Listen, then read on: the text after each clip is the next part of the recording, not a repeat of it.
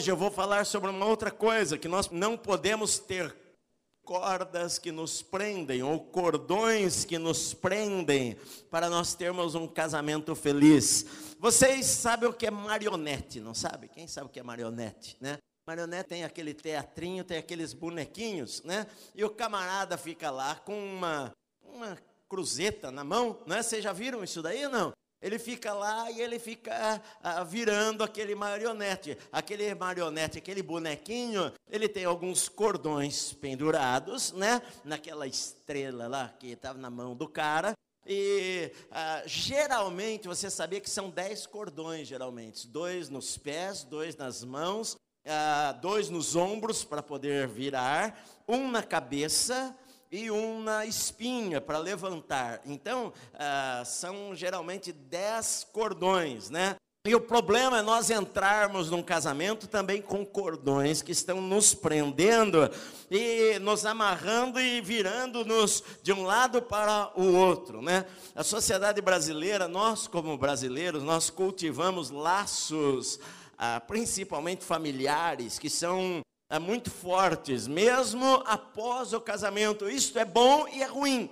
Ele é bom porque é bom nós termos um relacionamento saudável com os nossos familiares, mas se torna ruim quando esses relacionamentos são laços que prendem a nossa vida ou que ah, movem a nossa vida para lugares e que, que nós não, não devemos ir, né? Ou seja, são interferências no casamento que não podem estar, que são é, como, como coisas prendendo a gente, como se a gente fosse um bonequinho, marionetes e aquelas cordas prendendo a gente e virando de um lado para o outro e atrapalhando o relacionamento que nós temos com a, a nossa esposa ou marido. Quando nós estamos no altar, na verdade, queridos, nós estamos dizendo ao noivo ou à noiva que a partir daquele instante ele ou ela é a pessoa número um em nossa vida, né? Ah, nós podemos estar envolvidos e presos por tantas coisas que muitas vezes após o casamento a esposa ou o marido não entram na lista nem do top 10 da nossa vida, né? Nem do top 10. Às vezes a, a posição deles está lá em 15º lugar. Durante uma sessão de grupos, um conselheiro ele fez uma pergunta para três homens. A pergunta era o seguinte: o que você faria se você soubesse que tem somente quatro semanas de vida? Que, que você faria se você soubesse que tem somente quatro semanas de vida? O primeiro falou: Bom, isso é muito fácil. Eu viajaria pelo mundo inteiro e gastaria todo o meu dinheiro, já que daqui a um mês, a quatro semanas, eu vou morrer e eu não tenho como levar o meu dinheiro embora. O outro falou o seguinte: eu viajaria, eu iria para um lugar muito necessitado, eu faria o que eu pudesse para ajudar as pessoas, porque eu tenho somente quatro semanas de vida. E o terceiro falou o seguinte: Bom, eu mudaria para a casa da minha sogra e eu passaria todos os dias e minutos ao lado dela. E o camarada achou estranho, né? E o rapaz, o consultor lá, o conselheiro, perguntou: Mas por que, que você faria isto? Ele falou: Porque eu tenho certeza que seriam as quatro semanas mais longas da minha vida. Mas interferência no casamento não vem apenas dos sogros ou da sogra. Ela pode vir de parentes, pode vir de amigos, pode vir de ex-namorados, ou até mesmo pode vir de ex-esposas ou ex-maridos. Mas a última coisa que um casal precisa, na verdade, para ser feliz é interferência, seja ela interna ou externa. E isto então nos leva ao segundo mandamento, que é: não terás laços prendendo a tua vida e que vão atrapalhar o teu casamento. Certo? Ah, quando, quando foram construir, você sabe que a estátua da liberdade, lá em Nova York, na verdade ela foi feita por francês, né? Foi um presente ah, não foi construída por americanos. E quando o arquiteto que desenhou a estátua, ele precisava de alguém ah, para fazer o cálculo, ele então pediu para um engenheiro de cálculos que fizesse o cálculo, porque lá na Bahia da, da, de Nova York, lá tem muita ventania, e poderia acontecer um acidente, derrubar a estátua, fica no meio do mar, e então precisaria fazer alguma coisa. Então ele contratou ah, Gustave Eiffel, o mesmo que construiu a torre lá em Paris. E esse cara, sendo especialista em, em, pesos e todas essas coisas, ele fez as cordas de aço, enfim, ele fez várias coisas na estrutura que segurasse a estrutura. E é a mesma coisa, Deus também, ele fez estruturas para segurar o casamento, para suportar o vento e as tempestades que muitas vezes querem vir para destruir o lar, destruir o casamento de uma pessoa. Isto, ah, uma, um dos princípios se resume em duas palavras que estão lá no livro de Gênesis, no capítulo 2, que é deixar e unir ou se apegar. Deixar e se apegar, deixar e se unir. Gênesis capítulo 2, versículo 24 diz assim: Por isso deixa o homem pai e mãe e se une à sua mulher tornando-se os dois uma só carne. Por isso, deixa o homem, pai e mãe, se une à sua mulher, tornando-se os dois uma só carne. Quando Deus dá uma ordem, a gente precisa prestar bastante atenção no que Deus ele está falando. Agora, quando Deus repete aquela ordem, aquilo é muito importante. Nós, ah, ele tem uma razão para falar aquilo lá. Agora, quando Deus ah, mostra esta ordem pelo menos cinco vezes na Bíblia, então aquilo é de tamanha importância que Deus resolveu repetir várias vezes. E esta palavra está em Gênesis 2:24, está em Mateus 19:5, quando Jesus fala sobre o divórcio, está em Marcos 10, 7 8, quando Jesus fala sobre o divórcio, está em 1 Coríntios 6,16 e está em Efésios 5,31 que o homem deve deixar pai e mãe, se unir à sua mulher e os dois vão se tornar uma só carne. A declaração de Deus para Adão, inicialmente, três palavras aqui são importantes: deixar, unir e carne. Deixar, unir e carne. Carne não no sentido de pecado, mas carne no sentido de, de carne mesmo, de físico, de, de, de relacionamento com uma pessoa ah, que é carne e osso, né? se torna uma só pessoa. Carne aqui significa pessoa. Então, três palavras que Deus falou aqui para Adão: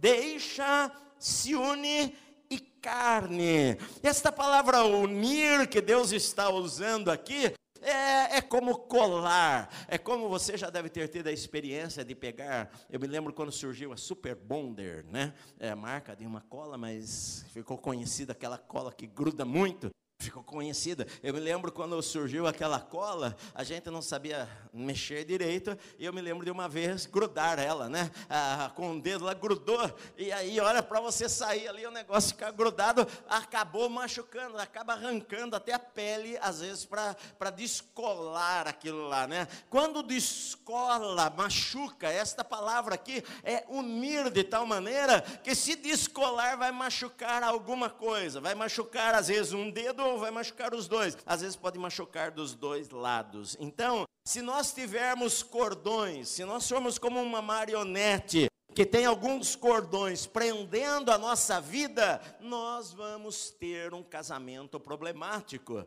Então nós precisamos ah, tirar estas cordas, estes cordões, estas coisas que ficam penduradas, nos prendendo no nosso casamento. Alguns desses cordões que eu quero falar hoje. A primeira, o primeiro deles chama-se pai e mãe.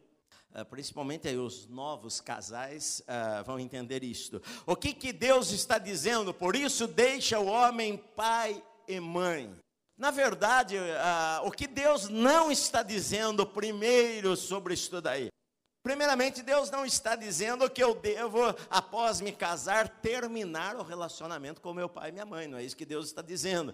Deus não está dizendo, olha, quando você casar, ah, termine o relacionamento com o pai e com a mãe, não visita mais ele, não janta mais com ele. Não é isso que Deus está dizendo, não. Deus não está dizendo que eu tenho que terminar o relacionamento. O que Deus está dizendo é que agora houve uma mudança de posição em minha vida. Que a partir do instante que eu falei sim ah, para alguém lá no casamento, aquela pessoa passou a ser a número um. E o meu pai e a minha mãe, que antes eram o número um na minha vida, não são mais o número um na minha vida. É isso aí que Deus está dizendo. Vocês entendem isso daí? Sim, não são mais o número um. Quem aqui é, tem filho casado? Eu tenho. Todos os meus filhos, os dois são casados. Ou seja, para o Guilherme, papai Edson e mamãe Célia não é mais o número um há um bom tempo. Para o Wesley, papai Edson e mamãe Célia não são mais o número um. O número um agora, para um é a Natália e número um para o outro é a Karen. Ponto final. Entenderam? Fora disso é antibíblico. Os filhos precisam, na verdade, deixar, deixar os pais. E aqui uma palavra para o sogro e para a sogra. E os pais precisam deixar os filhos irem e cuidarem da sua vida. Entenderam? Você tem que aprender a deixar o teu filho, a tua filha, seguirem suas vidas. Deus abençoe. Essa semana nós estávamos conversando com um casal muito querido nosso, que nós ah, temos nos relacionado evangelizando eles, tudo. E, um, um, e ele perguntou para nós: Puxa vida, mas é tão difícil deixar os filhos assim irem embora. Eu falei: Olha, eu, graças a Deus, hoje, é claro que quando os nossos filhos viajaram, foram estudar fora, nós sentimos, mas eu e minha esposa, nós vemos muito legal juntos, nós amamos nossos filhos. Eu falo todos os dias com eles, falo pelo WhatsApp, às vezes falo por telefone, de vez em quando nós saímos para jantar juntos, ótimo, mas eu e minha esposa vivemos muito bem, nós viajamos sozinhos, nós passeamos sozinhos, nós vamos, praticamos esportes juntos, só nós dois, tiro férias quando for para tirar férias, se, se nenhum filho for viajar com a gente, eu viajo com a minha esposa na maior alegria, ótimo, benção, nós começamos só nós dois, e nós vamos terminar só nós dois, então, Deixar pai e mãe significa que os filhos precisam deixar o pai e a mãe, e os pais precisam deixar os filhos irem. Mas acontece que geralmente os pais prendem os seus filhos como se eles fossem aquelas marionetinhas. E geralmente os pais eles usam quatro cordas, duas cordas na orelha e duas cordas nas mãos dos filhos. Então olha só, as orelhas significam conselhos, digam, diga conselhos. É muito bom aconselhar os nossos filhos. Eu sou pastor e eu gosto de aconselhar os meus filhos. Os meus filhos dependeram dos meus conselhos a maior parte da vida deles. Ah, eu poderia aconselhá-los, falar para eles coisas que são boas, coisas que não são boas e tudo isso tudo aí.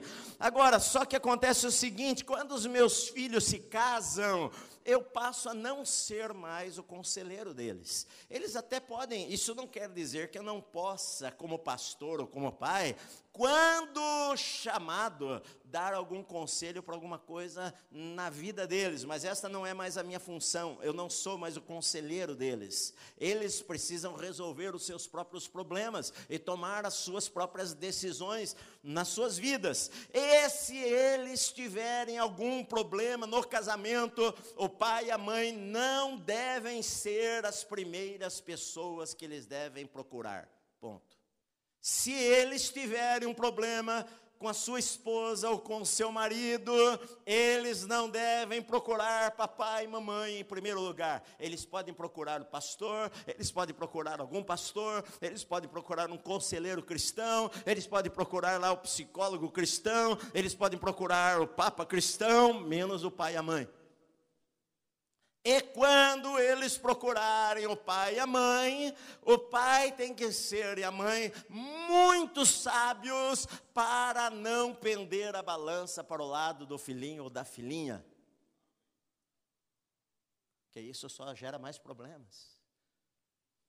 O pai tem que ser extremamente neutro, e é difícil ser extremamente neutro, Então, a melhor coisa, se você tem os seus filhos passarem por um problema, a melhor coisa, se eles perguntarem para você, é você falar: filho, filha, olha, eu vou falar uma coisa para vocês, conversem com Fulano de Tal, ele vai abençoar vocês, ele vai orientar vocês, eles são pessoas neutras, é um casal maravilhoso que pode acompanhar a vida de vocês e ajudá-los. Sabe por quê? Porque esses laços, ah, além de serem antibíblicos, porque Deus Falou, portanto, deixe, deixe. E às vezes é difícil, não é? É difícil, sabe por quê? Porque você já viveu bastante e você algumas vezes fala: bom, se o meu filho agir desta maneira, ou se ele falar desta maneira, ou se a minha nora agir desta maneira, eles vão ter problemas. Mas deixe eles resolverem a sua vida, deixe eles amadurecerem, deixe eles aprenderem, deixe eles conversarem. E quando for muito necessária a tua opinião, eles vão pedir. E se for preciso, se você for neutro, você pode dar a tua opinião, mas oriente-os a procurar alguém da confiança que possa acompanhá-los e ajudá-los. Vocês entenderam? É isto. Os pais, eles podem aconselhar, mas eles têm que ser isentos. Deixar pai e mãe não significa abandonar o pai e a mãe e colocá-los num asilo quando eles forem velhos. Não quer dizer que você não deve honrá-los. Ah, pelo contrário, a Bíblia diz que nós devemos honrar o nosso pai e a nossa mãe. Nós devemos honrá-los. Nós devemos, ah, por exemplo, eu, eu fico contente.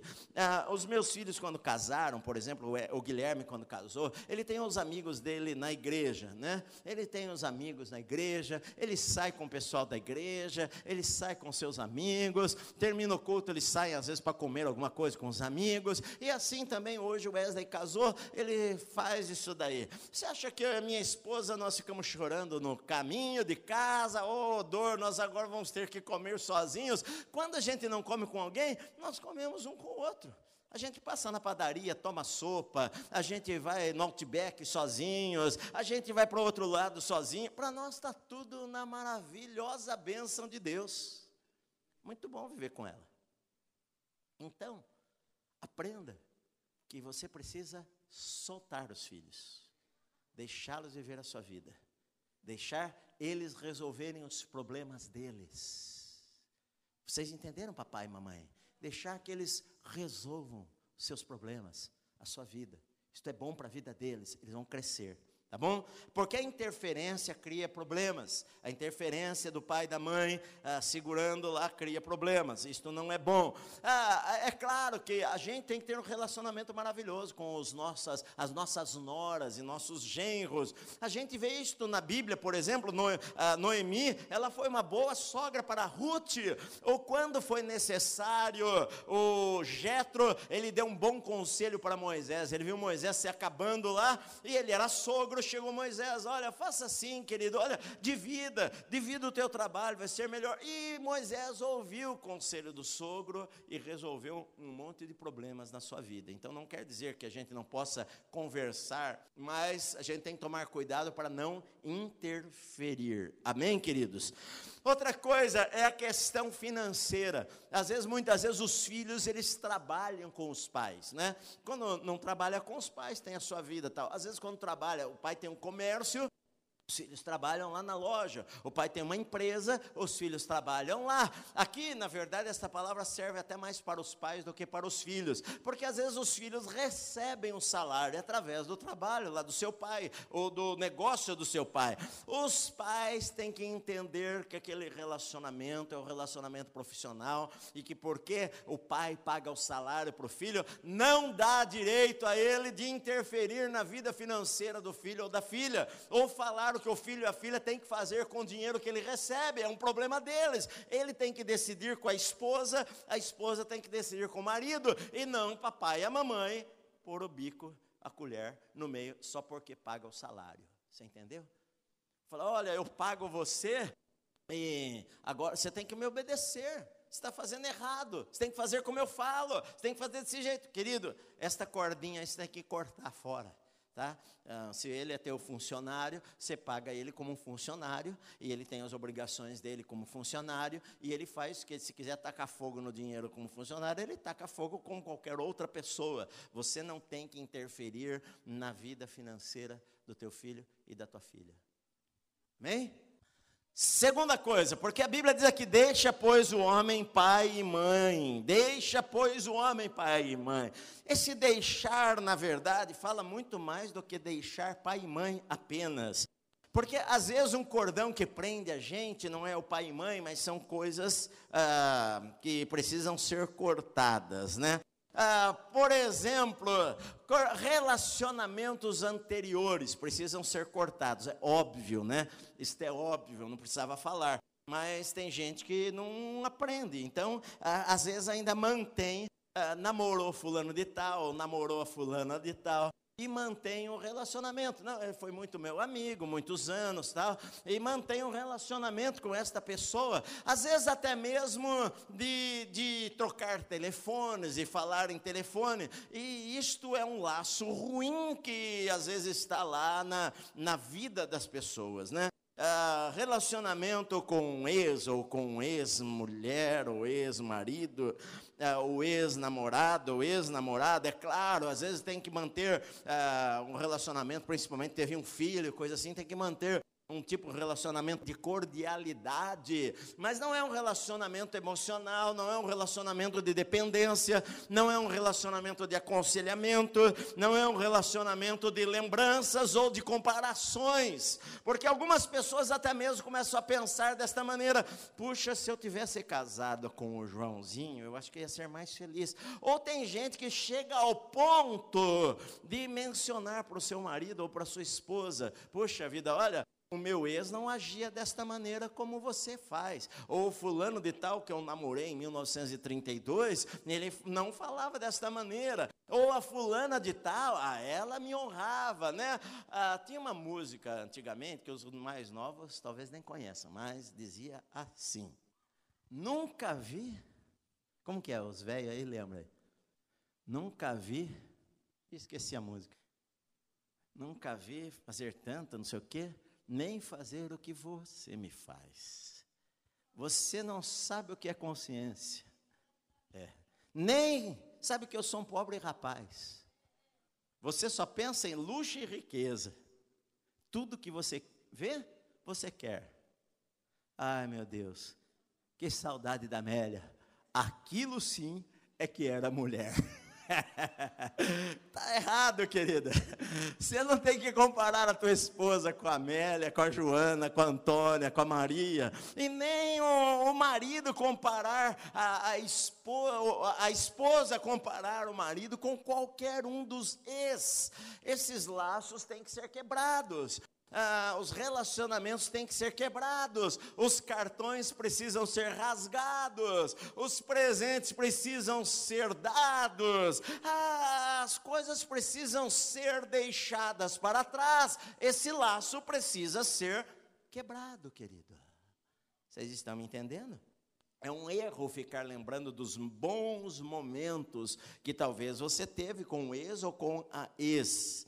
Porque isto leva a pensar, ou você comparar o teu marido, ah, olha só, querido, ó, lá, está vendo só? Você deveria parecer com fulano de tal. Você vê como fulano de tal trata a esposa dele, aprende lá com ele. Essa comparação não é boa. A gente não precisa comparar. Isto, isto nos leva a pensar que a grama do vizinho é mais verde. Agora, você sabe como deixar a tua grama mais verde? Regando ela. Regue a tua grama e ela vai ficar mais verde. Ela vai ficar melhor, não é verdade? Não adianta você querer olhar para a grama do vizinho. Então, ah, uma coisa, queridos, um aviso, um aviso muito importante. Você deixar, deixar significa deixar coisas para que estão atrás. Era como se ah, os cordões prendessem o ombro do bonequinho. Aquilo lá faz o bonequinho virar, virar para coisas que estão lá atrás. Esses, esses vínculos precisam ser cortados. As fotos, os cartões, os presentes, etc, etc. Precisa haver uma limpeza na nossa vida. Agora, uma coisa muito importante para você com relação a isto, chama-se internet. Porque com o advento da internet, as pessoas conseguem se achar, né? As pessoas conseguem se localizar. Então você teve lá namorada em 1935 e você pode colocar lá o nome da pessoa. Ah, era uma pessoa tão legal. Deixa eu ver. Deixa eu ver se eu descubro por onde anda aquela pessoa. Querido, se você age desta maneira, você está preparando o terreno. O inimigo, o diabo está soprando essas ideias na tua cabeça e você está preparando a sepultura do teu casamento.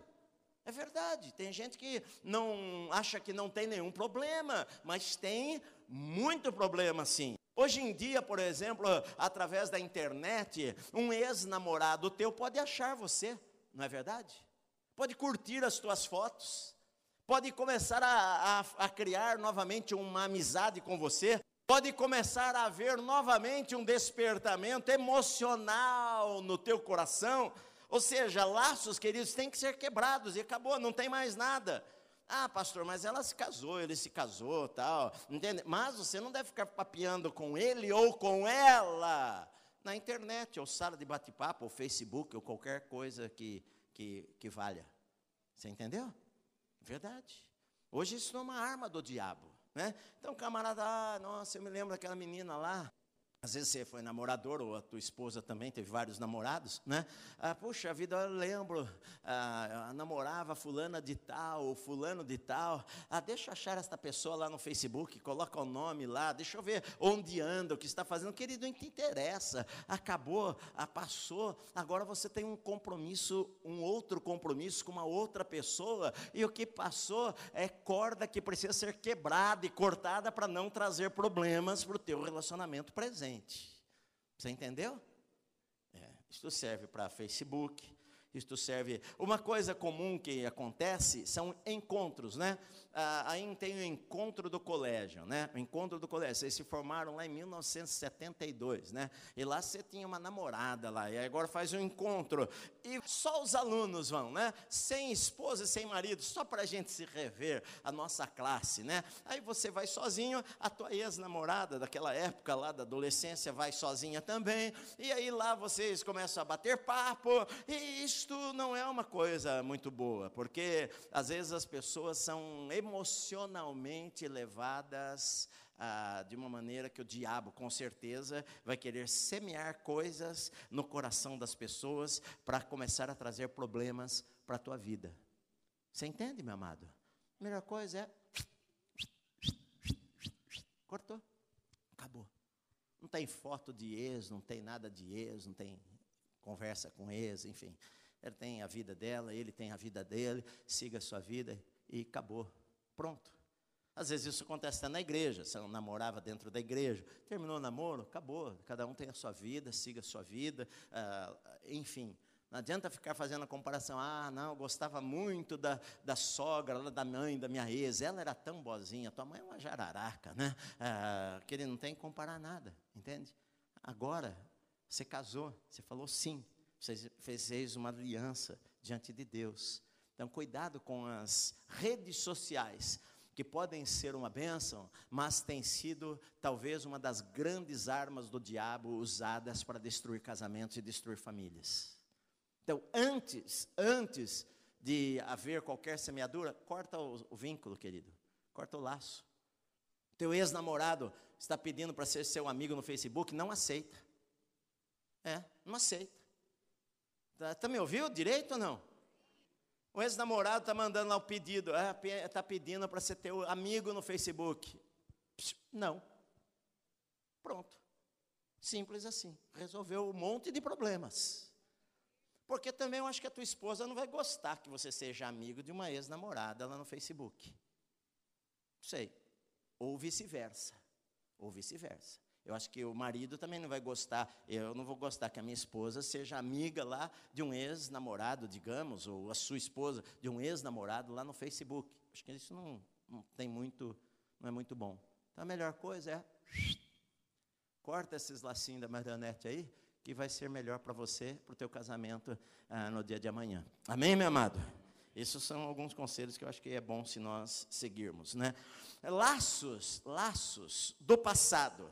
Laços do passado. Às vezes laços que prendem a gente, como memórias deveriam ficar lá no passado. Dores passadas traumas passados, que às vezes afetam o casamento. Eu preciso deixar, deixar pai e mãe é também deixar memórias, deixar é, experiências que ficam para trás em nossa vida, ah, deixar, às vezes a pessoa sofreu abuso, às vezes a pessoa fez um aborto, às vezes a pessoa passou por uma coisa terrível na sua vida, então ele e que podem afetar o seu casamento. Eu preciso aprender a deixar essas coisas que foram para trás, lá atrás. Então eu preciso levar estas coisas lá na cruz, aos pés da cruz, confessar os pecados, e a Bíblia diz que se confessarmos os nossos pecados, Deus é fiel e justo para nos perdoar os pecados e nos purificar de toda injustiça, e acabou, deixar aquilo que você experimentou antes de você se casar, no, no poço lá do, do, do esquecimento, acabou o assunto, acabaram as coisas, para não levar aquilo para o teu casamento. Não levar aquilo para o teu casamento. Resolver aquilo. Pedir perdão a Deus. Deus perdoa. Acabou. Porque senão você vai ficar lembrando de coisas que você viveu no passado e que não são boas. Algumas vezes você precisa perdoar alguém que fez alguma coisa para você no passado e que você não perdoou. Não precisa procurar a pessoa, mas liberar no teu coração o perdão. Ah, pastor, olha, eu pequei no passado com o meu ex, eu acho que eu vou marcar um encontro para conversar com ele e pedir perdão. Não, você não tem que marcar encontro com ninguém. Tem que pedir perdão lá no teu quarto, diante de Deus, e morreu o assunto, ponto final, acabou, e nunca mais se lembra disso daí novamente. Amém.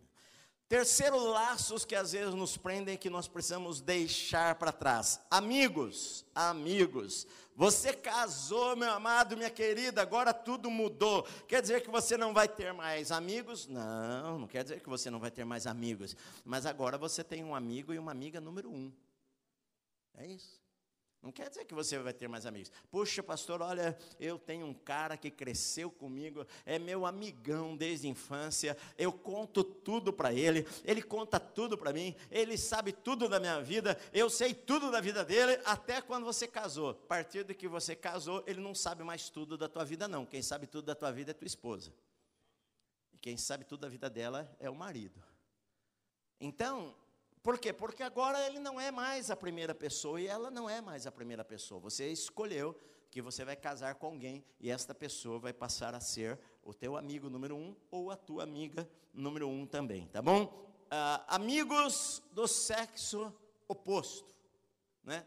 Você, moça, tinha um grande amigo, um homem, e agora o rapaz tem uma grande amiga, mulher. Vocês casaram com outras pessoas.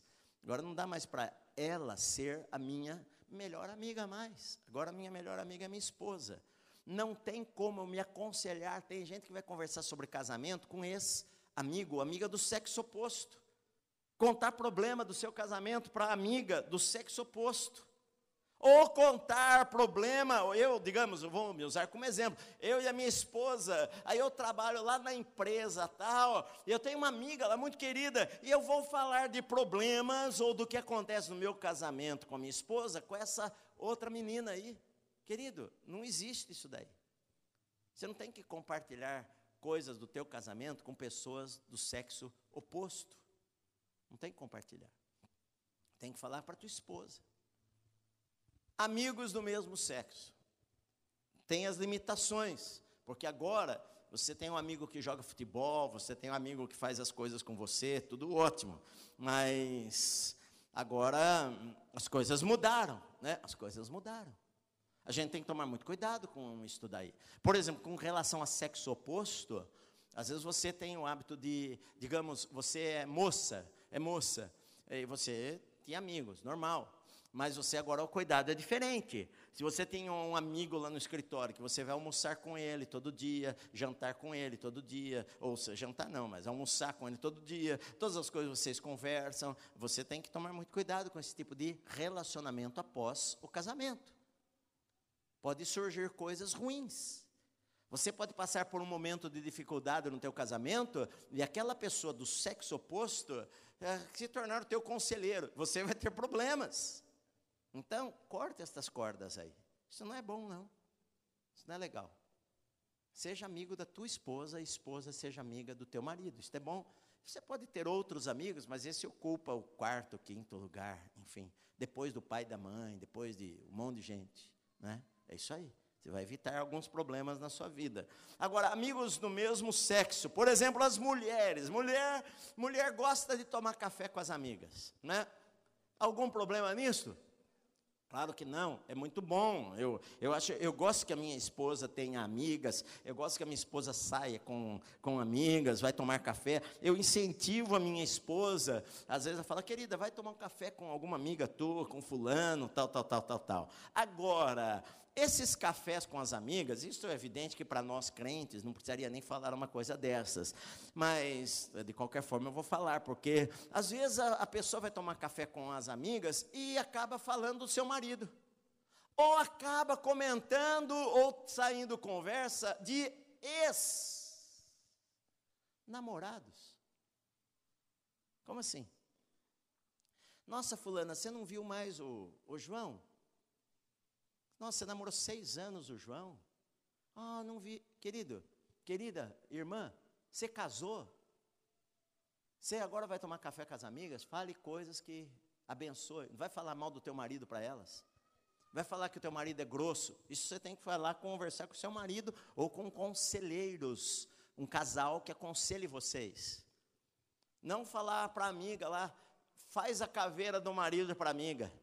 Ai, o marido, ah, o meu marido, o meu marido. E aí você vai falar, nossa, meu marido não faz nada disso daí. Uma lá e fala, não, meu marido é cavaleiro, meu marido puxa cadeira, meu marido abre a porta do carro para mim. Aí você fala, ixi, meu marido faz nada disso daí. Meu marido é grosso, meu marido, ele vai entrando aí, bate a porta. Querida, você não tem que falar mal do teu marido para suas amigas na hora do café.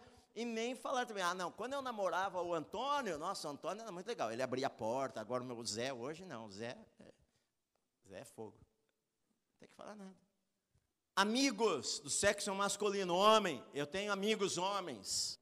Se o ambiente que se cria nas conversas com os homens, amigos de vocês, a tua esposa não pode estar presente, saia da rodinha. Se a conversa que os teus amigos do futebol têm na hora que vão lá tomar o, refrigerante, ou eles não são crentes, vão tomar lá cerveja, e às vezes você pega e faz o seguinte: bom, acho que é hora de eu ir para minha casa. Acho que é hora de eu ir para minha casa. Porque às vezes sai conversas que não são boas. Às vezes não são crentes. Homem não crente, às vezes fala de mulher, que não interessa para você, você tem a tua. Não é verdade? Mas homens não crentes, casados, pastor, não fala de mulher. Não? Homem não crente, casado, fala de mulher alheia fala que a mulher dele pega no pé dele. Fala, olha para outras mulheres. E se a conversa é nessa, nessa esquema, é hora de você levantar acampamento e sair, porque ali é a rodinha que não serve para você aquele lugar. Você pode até é, trabalha com eles, até joga futebol com eles. Terminou o futebol, eles vão tomar lá cervejinha, lá que seja. Falou, oh, queridos, ó, bom, até semana que vem, dá um beijo em todo mundo, abraça, oh, foi muito bom, você chutou minha canela, mas te perdoou, tá ótimo, arruma a malinha, é hora de eu me de eu zarpar, ir para minha casa. É. A melhor coisa. Porque se você fica com pessoas que ficam falando, se você é homem, ficam falando de mulher, ficam falando do que fazem, ficam falando qual o esquema que usa para escapar da mulher e sair com outra, ou qual o esquema que usa para, sei lá, para deixar a mulher em casa e sair por aí, ir para balada com um amigo, eu sei lá. Então, esse tipo de papo para você não interessa, não interessa essas coisas. Então, amigos são laços que precisam ser cortados se eles não trazem boas coisas para a sua vida. Né? Se a tua esposa não poderia estar no meio daquela conversa, então não é legal. Né? Por exemplo, eu posso até dar exemplo para você. Meus amigos, por exemplo, meus amigos, eu tenho conhecidos, por eu tenho, digamos, amigos que eu gosto lá do jiu-jitsu. Eles não são crentes, né? Eu, eu treino lá com eles, a gente conversa tal. Se sair alguma, for sair alguma, apesar que eles me respeitam, que sou pastor, não sai, assim, nunca ouço qualquer coisa assim que, que não é legal. Até porque às vezes quando eu chego assim numa roda, até por exemplo, eles têm um grupo de WhatsApp, né? Eles têm um grupo de WhatsApp lá do Jiu-Jitsu.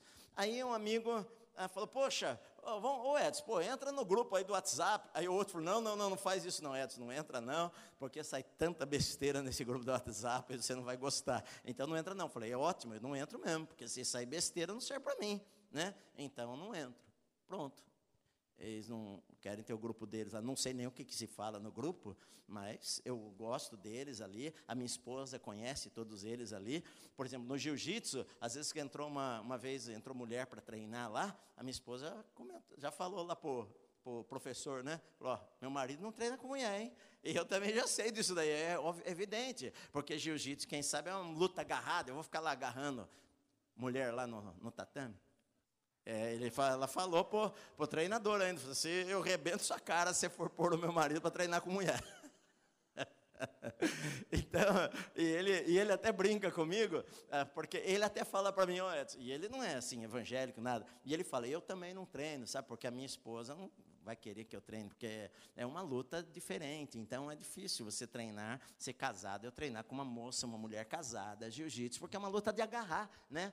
É uma luta que o tempo inteiro você está agarrado com a pessoa, então é difícil você ficar, né, uh, lutando. Então, olha bem, eu vejo assim que a gente, queridos, são coisas que a gente tem que cortar na nossa vida, são laços que podem se tornar em laços mesmo, podem se tornar em armadilhas do diabo para destruir o teu casamento e destruir a tua vida. Então são coisas que nós uh, realmente precisamos cortar, tirar fora. Amém, meus amados? Agora, evidentemente que então, se for falar de vida sexual ou de sexo, por exemplo, é muito complicado. Você, homem, evidentemente, você não vai falar da tua vida para outras pessoas. São coisas que você trata com a tua esposa, com o teu marido. E não na rodinha lá dos amigos. Você fala, ah, não, ó, é isso e isso. Não tem que falar nada. Né? É, você tem que ver o seguinte, que tem coisas, para um casamento ser feliz, tem princípios que você precisa deixar algumas coisas antes. Era isso que Deus estava dizendo. Você precisa deixar algumas coisas antes deixar, deixar o passado, deixar ah, essas coisas de pai e de mãe, ah, deixar algumas coisas que lembranças, deixar relacionamentos, evitar algumas coisas, né, com as redes sociais que existem hoje, deletar algumas pessoas que não são boas. Se alguém lá na tua rede de relacionamento não é legal, corta fora, meu querido, tira fora. Enfim, né, é a melhor coisa, né? Melhor coisa. Eu, por exemplo, a minha esposa, eu sou pastor, as pessoas têm muito respeito por mim, porque eu sou pastor, né? aqui na igreja, todo mundo tem muito respeito por mim, nunca tive caso de, eu já sei de casos de pastores que se envolvem com gente da igreja, eu nunca tive nenhuma moça, irmã da igreja, dando em cima de mim, nada disso daí, né, até porque acho que a pessoa tem até medo de chegar perto de mim, mas eu nunca atendo também, eu não atendo mulher, não atendo mulher sozinha aqui na igreja. Eu não, não converso com moça. Né? Uma moça quer um conselho para mim. Ah, vem cá que eu vou atender você aqui no escritório. Não, eu não atendo moça no escritório. Eu posso falar que a minha esposa, eu e a minha esposa poderemos atender, ou a minha esposa pode atender, né? Mas eu não venho aqui para conversar com uma moça aqui na igreja, porque é, eu sou homem e eu posso conversar com ela junto com a minha esposa. E isso vai ser mais sábio que a gente vai ser mais feliz, todo mundo. Amém, meus amados? Então, primeira coisa, então, é. Eu tenho mais uns 10 minutinhos só, mas olha só. É, Deus falou para deixar, deixar pai e mãe e se unir. O primeiro passo é deixar, o segundo passo é se unir, se apegar. Este é o segundo passo. Não adianta só eu deixar. Eu deixo pai e mãe, eu deixo algumas coisas, mas eu preciso me apegar. Eu preciso me unir à minha esposa. E nós nos apegamos à aliança do casamento, aliança. Aliança é estar junto. Aliança não é um contrato, não, queridos. Aliança é estar junto na alegria, na tristeza, na dor, enfim A minha esposa, quinta-feira, eu não vim no culto, ela foi fazer um exame, precisava fazer um exame dormindo, né? Aí chegamos lá, o rapaz perguntou lá, ah, mas a senhora ronca, né? E, não, quem ronca sou eu, não ela, né? Eu até falei para ela, eu devia fazer o exame, não você, ah, porque ela não tem apneia, ela não tem nada. Eu, eu roncava, ronco, né? Sei lá se ronco ou não. Às vezes é a quicha que ronca, a cachorrinha nossa ronca, ela acha que sou eu. Ah, enfim, ela foi fazer o exame, eu fui lá com ela. Ah, aí falando, não, não pode dormir aqui, né? Não pode dormir, é só você que dorme aqui. O marido não pode dormir, a menos que tenha 60 anos, 60, acima de 65 anos só. Ela falou, não, se não, meu marido não dormir, eu não durmo aqui também não.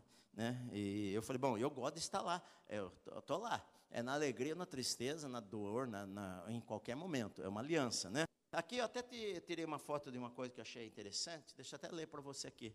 Uh, diz o seguinte: aliança, o que, que é aliança?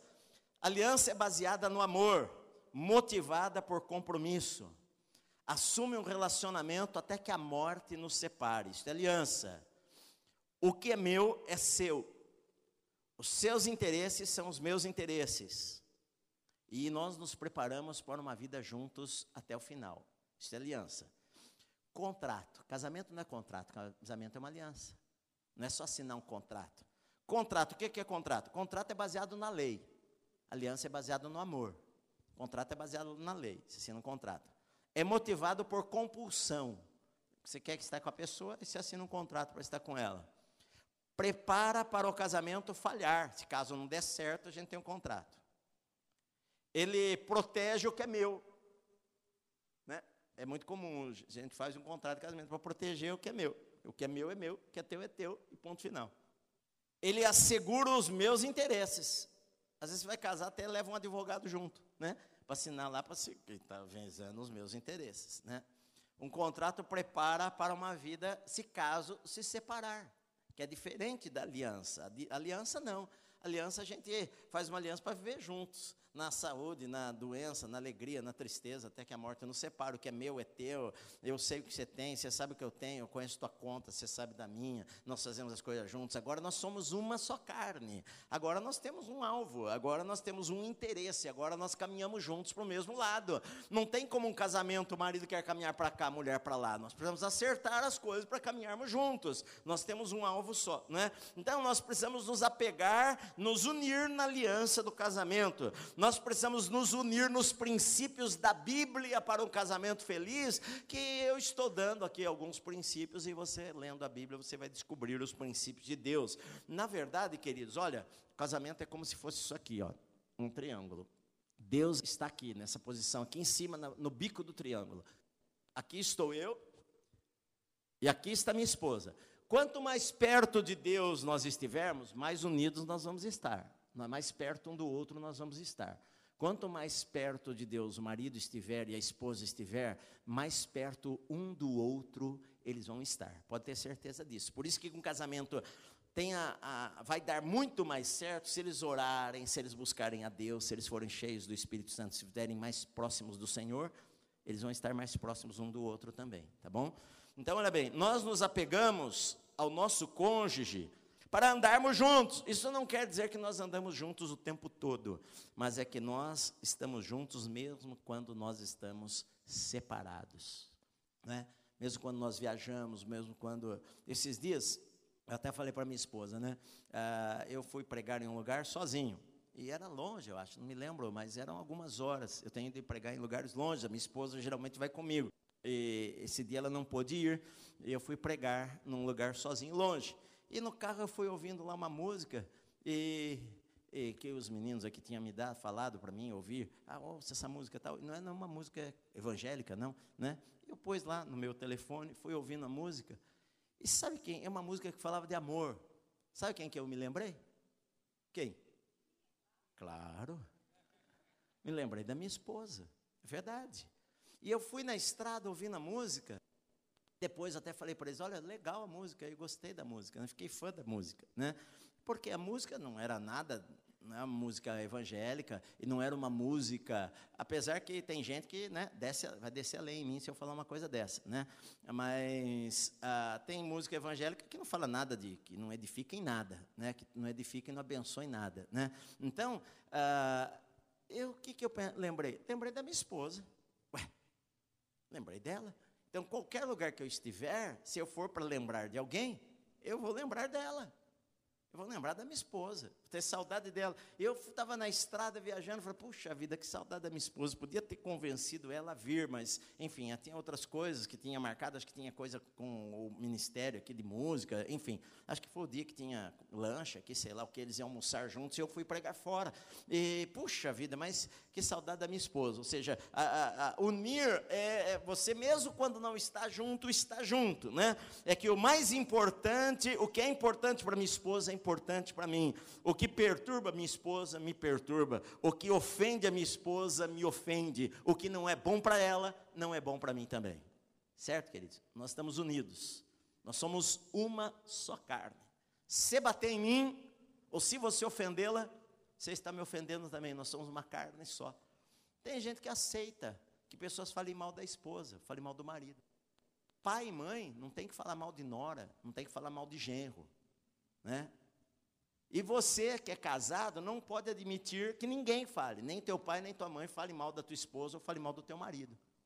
Se o teu pai e a tua mãe falarem mal do teu marido, você fala, oh, papai, eu amo você, mãe, eu amo você, mas eu não quero que fale mal do meu marido, não. Ele é um comigo, nós somos uma carne só. Como que vai falar mal? Falou mal dele, está falando mal de mim também. Entenderam, queridos? E nem marido e esposa fale mal de sogra e sogro.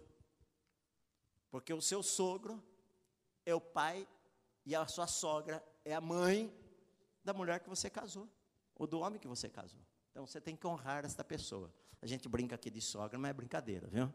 Sogra é muito bom. E sogro também, principalmente quando mora 10 mil quilômetros de distância.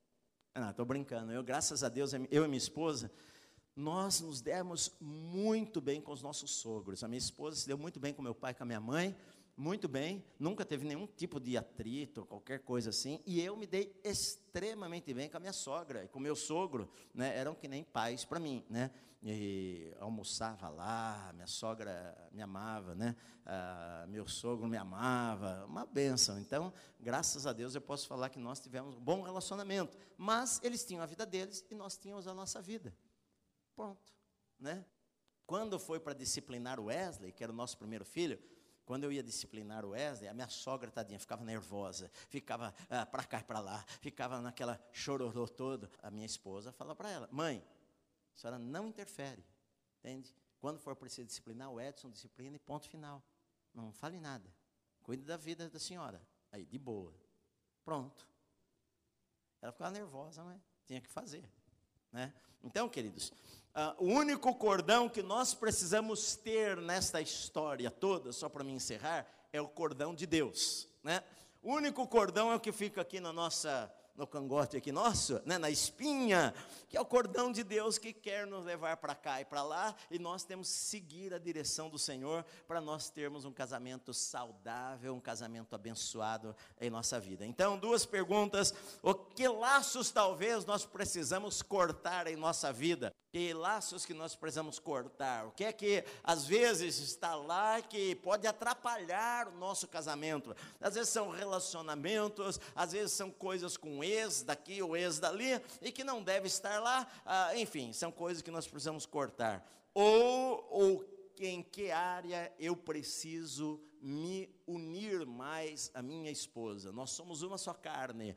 Ah, o que é que nós precisamos fazer para nos unir ainda mais, para nós estarmos mais? Eu já falei tantas coisas para vocês aqui, né? Do romantismo, de amizade, tudo isso. Mas nós precisamos fazer coisas que nos unam e nos aproximem ainda mais, porque os dois deixam, se unem para ser uma só carne este, este é o mandamento ah, de Deus para meu casamento e para o teu casamento.